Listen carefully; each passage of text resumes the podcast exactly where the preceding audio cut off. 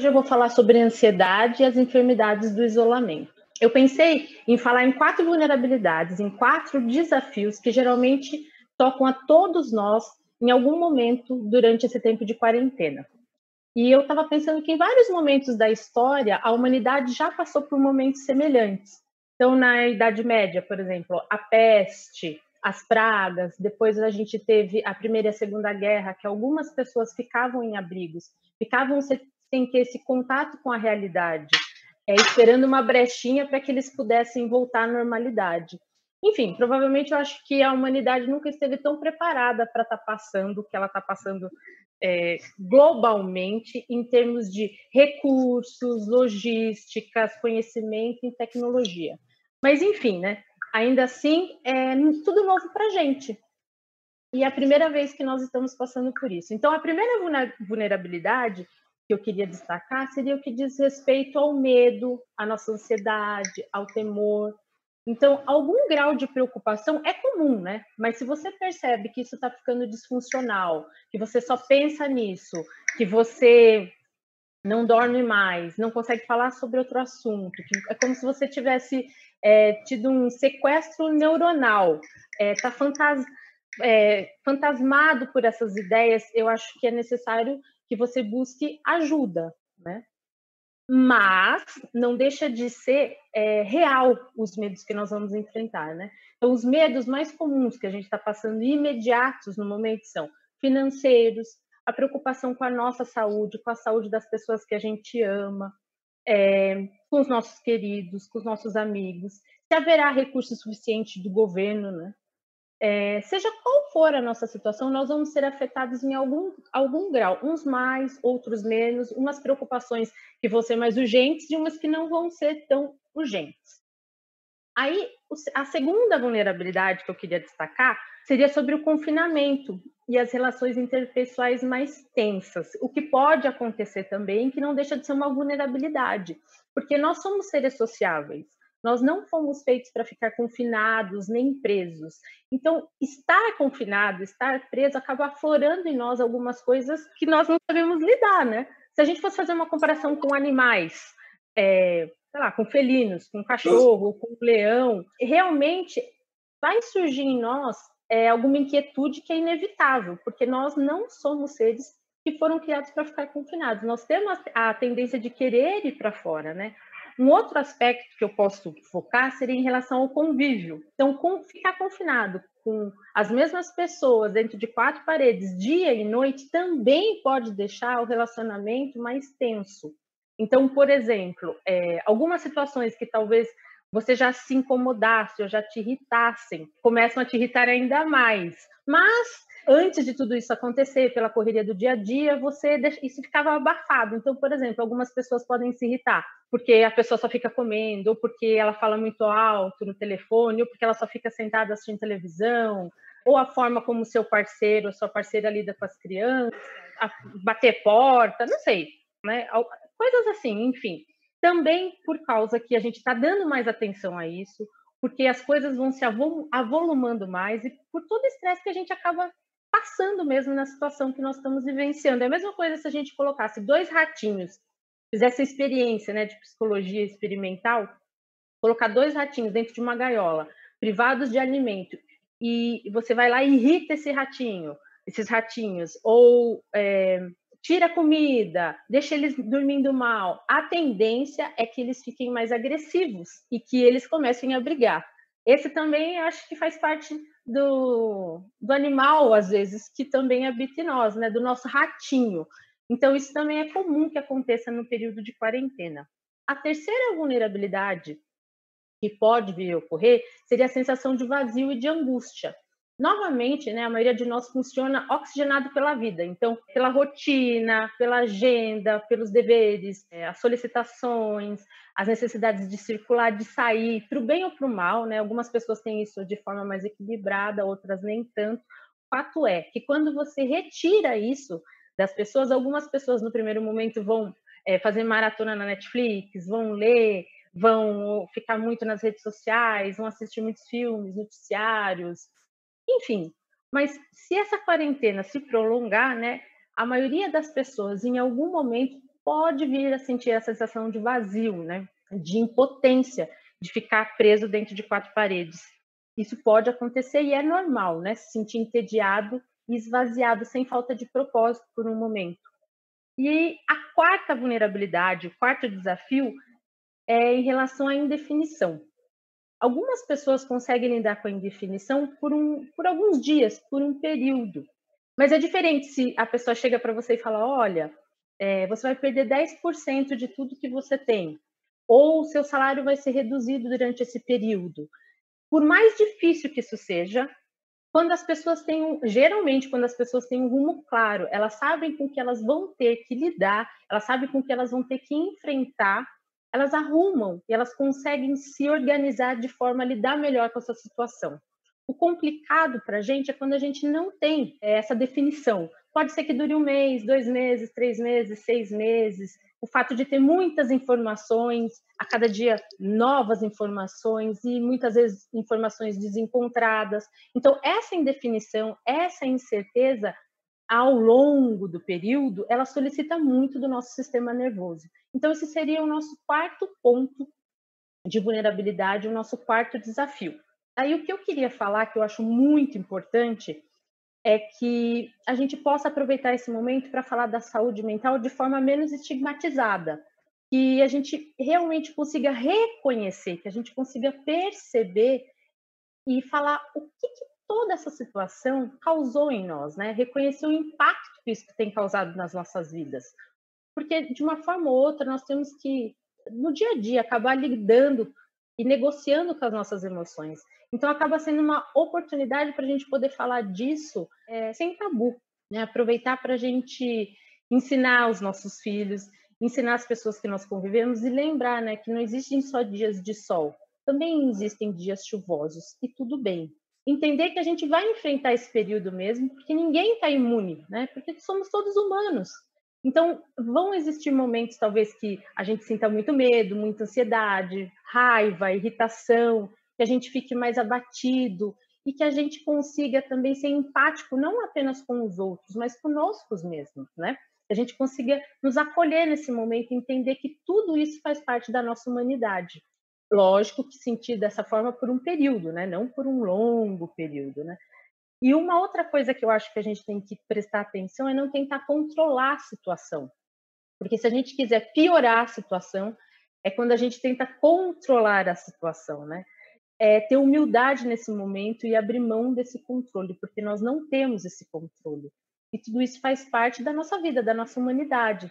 Então, eu acho que é um momento importante, inclusive para a gente aprender a nomear, aprender a reconhecer os nossos sentimentos diante dessa situação. Porque se a gente não fizer isso, o que pode acontecer ao longo do percurso é um desequilíbrio emocional, né? Então, às vezes, a gente pode começar a brigar com quem está à nossa volta, entrar em pânico e também tentar não alimentar, né, é, essa nossa sensação, porque se a gente começa a assistir notícia, começa é, acontece como aconteceu no começo, aquele efeito manada das pessoas, é, de tentar lidar com essa ansiedade antecipatória. As pessoas foram lá no supermercado, no supermercado e compraram todo o papel higiênico, ou as pessoas vão lá e compram muita comida, fazem estoque de comida, porque dá uma sensação de um certo controle, né? Acalma um pouco. Então, assim, não cuidar mesmo da nossa mente nesse momento. Acaba ficando ligado só nas notícias e alimentando esse sentimento, você pode deixar de dormir, é, tomar decisões equivocadas, porque daí você não consegue pensar de forma racional, né? Você acaba pensando de forma reativa, em forma a se defender de tudo que está acontecendo. E isso pode afetar não só a sua saúde emocional, mas de todos aqueles que estão ao seu redor. E ao invés de tornar esse momento, esse momento que a gente está passando difícil, talvez ele se torne infernal. Então a gente tem que tentar passar da melhor maneira possível. E pensar sempre que, apesar de lá fora estar um caos, a gente tem essa consciência de pensar que aqui dentro eu vou viver um dia de cada vez e vou fazer aquilo que eu consigo, o que é possível e tudo bem.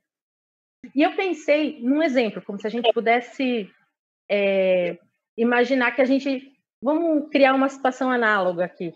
Se a gente pudesse pensar que a gente está no deserto do Atacama, não sei, e você tinha que ter colocado gasolina, tanto de gasolina, e você não colocou, você decidiu que não era necessário. Mas no meio do caminho, a gasolina acabou e você vai ter que andar 5, 10 quilômetros, 15 quilômetros para achar um posto e para conseguir mudar essa situação.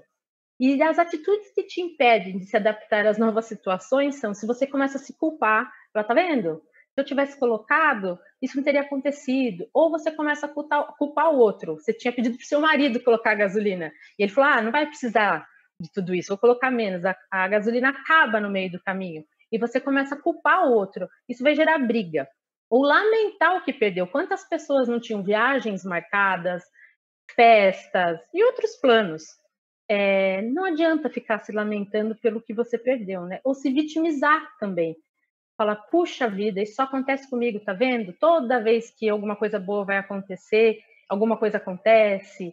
Se, se, se colocar como vítima mesmo da situação, ou catastrofizar a situação, ou dramatizar, são atitudes que vão te impedir de se adaptar às novas situações. E eu acho que é muito pertinente falar da evolução da espécie de Darwin aqui, né? Que ele fala que as espécies não são as espécies mais fortes e nem as mais inteligentes que sobrevivem, mas sim as mais suscetíveis a novas situações. Então, que a gente pare para pensar nisso, né? Essa é a situação que nós estamos enfrentando agora. Qual é a melhor forma de lidar com ela? Como que eu posso deixar isso mais leve? Então, o que eu estava falando, pensando nessa situação, se você tem que chegar lá naquele posto de gasolina, mesmo que esteja sol, tenha calo no seu pé, seja difícil, é, você vai ter que fazer uma separação. Todos esses pensamentos que eu estou tendo durante essa trajetória, eles me impedem de, de, de me adaptar a uma nova situação. Né? Se eu culpar o outro, se eu começar a brigar, se eu ficar fazendo vítima, né? Ou vai fazer com que você se atrase, você chegue lá, o posto está fechado. É, ou que você consiga terminar o seu percurso, mas de uma forma lastimável, sem nenhuma saúde emocional ou física. Então, é fundamental entender que o propósito é chegar lá da melhor maneira possível, tentando cuidar da sua saúde mental e de forma saudável. E eu separei aqui um, como lidar com a ansiedade. Vou primeiro ler o que, que aumenta a ansiedade, né? O que a gente já até tem falado. Pensar e falar constantemente na doença, né? É, ficar atrás de informação em excesso, em atualização de quantos números de doentes, o número de mortos, pensamentos catastróficos, ou acreditar em tudo que você lê na internet. Eu acho muito importante pensar em estratégias para enfrentar isso de uma forma mais equilibrada, né? Importantíssimo, de novo, separar o que você pode controlar. O que a gente pode fazer no momento é ficar em casa e cuidar da higiene. É, buscar informações confiáveis, acho que uma vez por dia. Tem gente, tem muitos pacientes que ficam é, angustiados de assistir, né, de visualizar o que está acontecendo. Então, você pode buscar uma fonte confiável e ler o que está acontecendo, não necessariamente assistir. Eu acho que a gente tem que prezar por uma rotina, principalmente é quem tem criança, né? Porque isso traz uma segurança para as crianças. E não só para as crianças, para nós, né? Então você pode fazer uma ginástica, você pode aproveitar para fazer uma meditação para acalmar sua mente, aproveitar o tempo para fazer curso online, para crescimento pessoal ou um crescimento profissional. É, pode separar uma hora da conversa, usar a tecnologia ao nosso favor. Tem gente que faz happy hour agora pela internet, ou uma hora da conversa mesmo na sua casa, com seus filhos ou com a sua esposa também separar uma hora para descanso, para lazer, é, não abusar durante a semana, né? tentar manter uma rotina controlada em relação à alimentação, em relação ao sono, não trocar o dia pela noite. É, aproveitar, sei lá, para arrumar o seu armário, separar coisas que você tinha para doar com calma, sem estresse, fazer uma limpeza na sua mente, na sua casa, é, desengavetar um projeto. Importantíssimo realmente frisar para a gente não deixar nossa casa é, desorganizada, desarrumada, ou mesmo a gente ficar de pijama o dia inteiro, descabelada, o dia todo, largada no sofá, é, porque isso a longo prazo acaba trazendo uma sensação de melancolia, né? deprime a pessoa. Então, organiza a sua casa, se arruma, é, passa um batom, penteia o cabelo, é, é importante isso para manter a saúde mental, né? Só vive o propósito, eu acho, eu gosto muito dessa frase, né? Só vive o propósito quem suporta o processo. E esse é o processo que a gente vai passar. Tem dias que o processo vai ser mais doloroso, tem dia que nem tanto, né? Mas só vai viver o propósito quem conseguir passar pelo processo, né? Mesmo com calo no pé, mesmo com sede, suor, com calor. É, a gente tem que ter um crivo, né? Distinguir os pensamentos que vão nos ajudar a passar por isso de forma mais saudável e os que não atrapalham, que não vão nos ajudar. Né? Trabalhar de forma individual e única na elaboração desses momentos, mesmo nós estamos passando pelas mesmas coisas, mas cada um vai lidar com os recursos internos que tem na casa. Né? Então, a gente tem que ter empatia também nesse momento, né? Lidar com o que é possível no momento. Eu tenho atendido muitas mães, às vezes, muitas pessoas que estão trabalhando em casa, fazendo home office, que a rotina ficou mais pesada. Não ficou só mais calma, tem para certas pessoas ficou mais pesada, né? Acúmulo de trabalho. Então que você respeite também, né? Não queira fazer tudo, lide é, o que foi possível fazer dentro da rotininha lá. Se não foi, tudo bem, né? É, tenha compaixão de você também nesse momento, né? Então, assim, lida com o que é possível nesse momento e tudo bem. Eu acho que a gente tem que olhar, focar nos passos que nós vamos dar nessa caminhada e não olhar lá na frente, porque senão gera uma ansiedade antecipatória muito grande e de uma coisa que a gente não tem controle nenhum. Então, a gente tendo clareza de onde a gente quer chegar, fica mais fácil, porque daí a gente aguenta passar pelo desconforto, né? Apesar de ser ruim, você tem uma meta, né? Isso se chama é, resiliência. E ao teu propósito, a gente não dispersar, né? Porque isso é uma situação que vai passar. Eu muitas vezes comento no consultório com as pessoas que eu gosto muito de pensar na lua, né? Porque a lua tem várias fases, então a lua não vive sempre cheia, nem só minguante, né? Ela tem várias fases, e isso com certeza que nós estamos passando também vai passar. Então pense e nós temos que dar um passo de cada vez, é um dia de cada vez, e tudo bem. E nesse tempo todo que eu estava preparando, tem um texto comum e é fácil de achar do Rubem Alves, mas que eu gosto muito, que tem muita ressonância com a minha alma, né? E eu vou ler um pouquinho para vocês, para vocês acompanharem comigo, que fala complicada arte de ver. Agora, tudo que vejo me causa espanto. Quando vejo os ipês floridos, sinto-me como Moisés diante da sarça ardente, Ali está uma epifânia do sagrado. Mas uma mulher que vivia perto da minha casa decretou a morte de um ipê que florescia à frente de sua casa porque ele sujava o chão. Dava muito trabalho para sua vassoura. Seus olhos não viam a beleza, só viam o lixo. Adélia Prado disse: Deus, de vez em quando, me tira poesia. Olho para uma pedra e vejo uma pedra. Drummond viu uma pedra e não viu uma pedra. A pedra que ele viu virou poema. Há muitas pessoas de visão perfeita que nada veem. Não é bastante não ser cego para ver as árvores e as flores. Não basta abrir a janela para ver os campos e os rios, escreveu Alberto Caeiro, heteronômio de Fernando Pessoa. O ato de ver não é coisa natural, precisa ser aprendido. Nietzsche sabia disso e afirmou que a primeira tarefa da educação é ensinar a ver. Agora, os ouvidos dos meus ouvidos acordaram e agora os olhos dos meus olhos se abriram. Eu sempre, eu acho que esse texto é lindo, tem muita ressonância é, com a minha alma. E eu acho que a gente pode pensar nessa situação como nós vamos querer olhar para essa situação, né? Como a vizinha que enxergou só sujeira, ou como enxergar a beleza para além, né? O que, que nós podemos aprender? Eu acho que numa situação de crise, ela sempre vai ter uma solução um prazo de validade e uma lição que a gente pode tirar disso. Que tudo isso que está acontecendo sirva como oportunidade para a gente realmente enxergar é, as nossas prioridades, os nossos relacionamentos, é, como que a gente tem lidado com tudo isso, né? Eu acho que é tempo de ouvir-se, em primeiro lugar, ouvir sua família, perceber que as experiências podem ser muito ricas também, não é tudo ruim, né?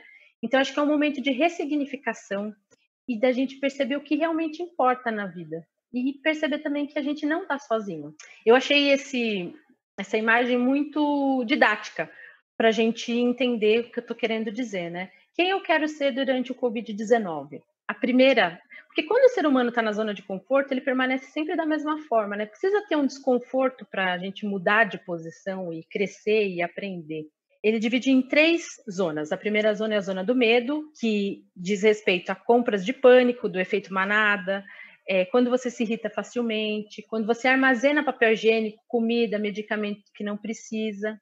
Uma segunda zona, quando você já deu uma, uma crescida, é, você começa a soltar o controle, entende que você não tem controle nenhum e aceita isso, deixa de consumir o que não faz bem, desde notícias e alimentos, reconhe reconheço que todos estamos tratando de dar o melhor de nós mesmos diante de uma situação complicada, né, que nós estamos aprendendo e que vão ter momentos que talvez você tenha que descarregar, mas que sejam períodos e que um está ali para ajudar o outro, né? E a última zona seria a zona ideal, que seria a zona de crescimento, que é quando eu encontro um propósito, eu aguentei passar por esse processo, eu penso no outro e como posso ajudá-los. Eu agradeço, porque em meio a tudo isso tem, tem várias situações né, de vulnerabilidade. Tem pessoas que nem água têm para lavar as mãos. E eu vivo o presente, eu vivo a cada dia, eu não penso a longo prazo, eu vivo o dia de hoje. E uma coisa que a gente estava refletindo, alguns, alguns colegas, é que o brasileiro, de forma geral, sempre tem aquela forma de dar um jeitinho, né, brasileiro, ou de tentar tirar proveito, ou de esperar que se faça alguma coisa, que as autoridades deem a solução, mas a gente tem, eu tenho percebido um movimento muito legal um movimento de irmandade mesmo, de solidariedade, de preocupação uns com os outros, da própria sociedade tentar ajudar o outro, né? Então, isso tem se aflorado de uma forma bem forte. E se você está passando por esse momento e você está achando que você está pesado para você, você não está conseguindo, você não precisa passar por esse momento sozinho. Existem várias é, redes que estão disponibilizando trabalhos gratuitos, como a conexão afetiva, psicologia solidária, principalmente para as pessoas que estão atuando na, na, linha de frente da saúde, que também precisam ser cuidados. Tem as relações simplificadas, tem o Centro de Valorização à Vida, a CVV, né? Ele é, realiza apoio emocional e prevenção ao suicídio. Até esqueci de colocar o número, acho que é 188, se não me engano. É, e vigilantes do sono, porque tem gente que acaba também perdendo o sono. Então, você não precisa caminhar sozinho, porque estamos todos no mesmo barco. E eu queria agradecer a oportunidade de estar aqui conversando com vocês e lembrando que a gente não está sozinho.